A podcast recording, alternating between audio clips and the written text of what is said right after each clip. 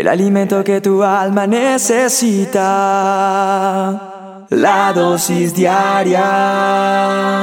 Con William Arana. Vengo ante ti sin aparentar, me puedes ver, no me puedo esconder. Una chica va a su estudio, entra a su salón de clase, ella se llamaba Samantha. Y llega a su clase y se encuentra con una clase particular, como con una clase con una diversión especial.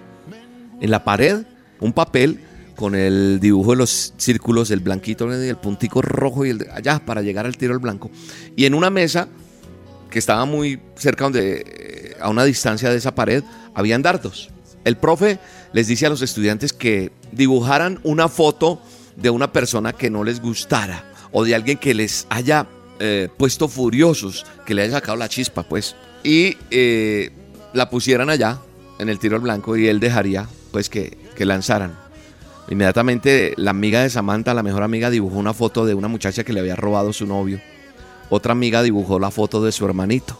Pero Samantha dibujó la foto de un amigo anterior, poniendo muchos detalles en ese dibujo, hasta le dibujó las espinillas de la cara. Empezaron los estudiantes a lanzar sus, sus dardos con fuerza, eso lo hacían, pero sobre revolucionados, tanto que la foto se rasgaba a veces.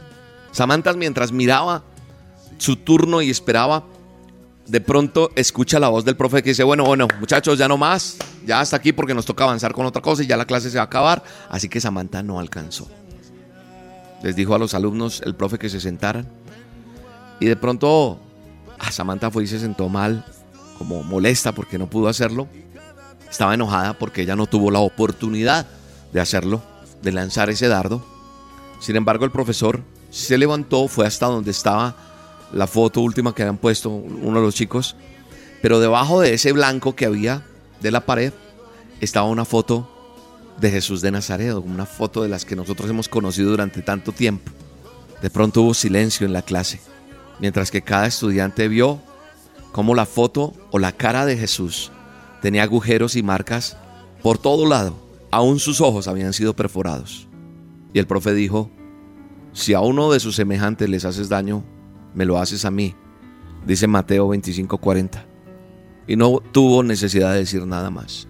Las lágrimas llenaron los ojos de aquellos estudiantes, la gran mayoría. Y obviamente Samantha quedó sorprendida.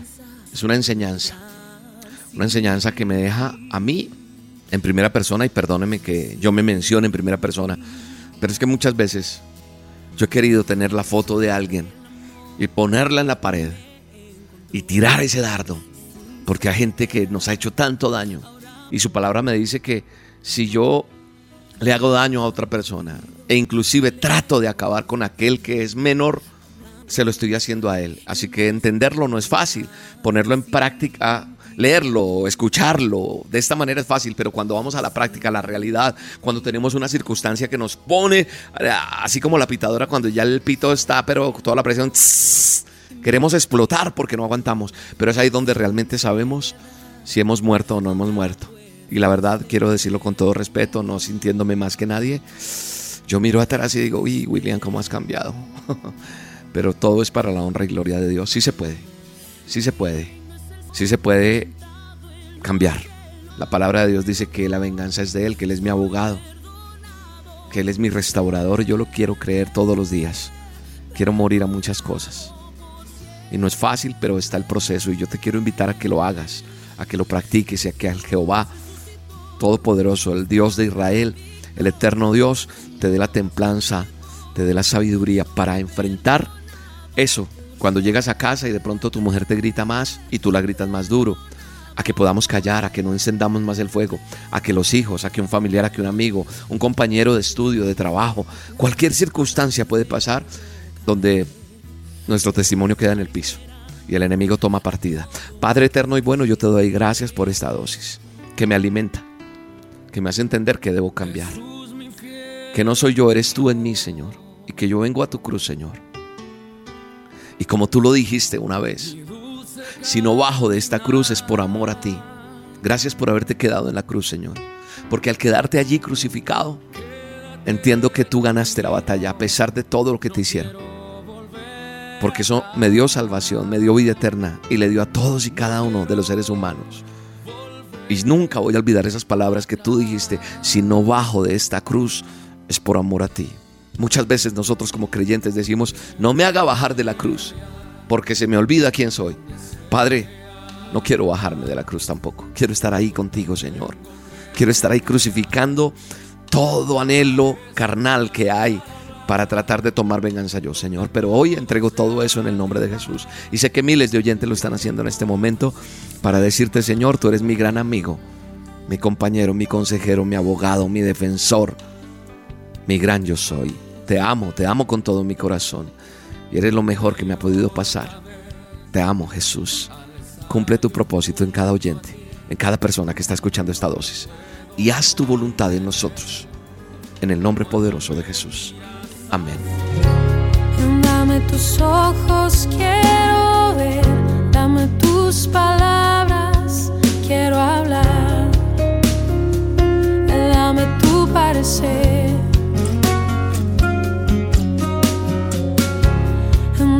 Tus pies, yo quiero ir. Dame tus deseos para sentir. Dame tu parecer.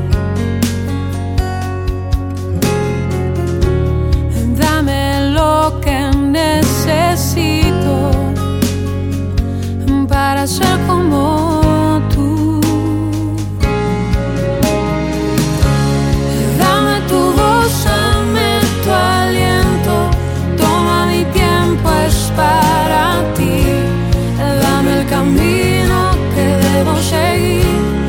Dame tus sueños, tus anhelos, tus pensamientos, tu sentir. Dame tu vida para vivir. La dosis diaria con William Arana, tu alimento para el alma.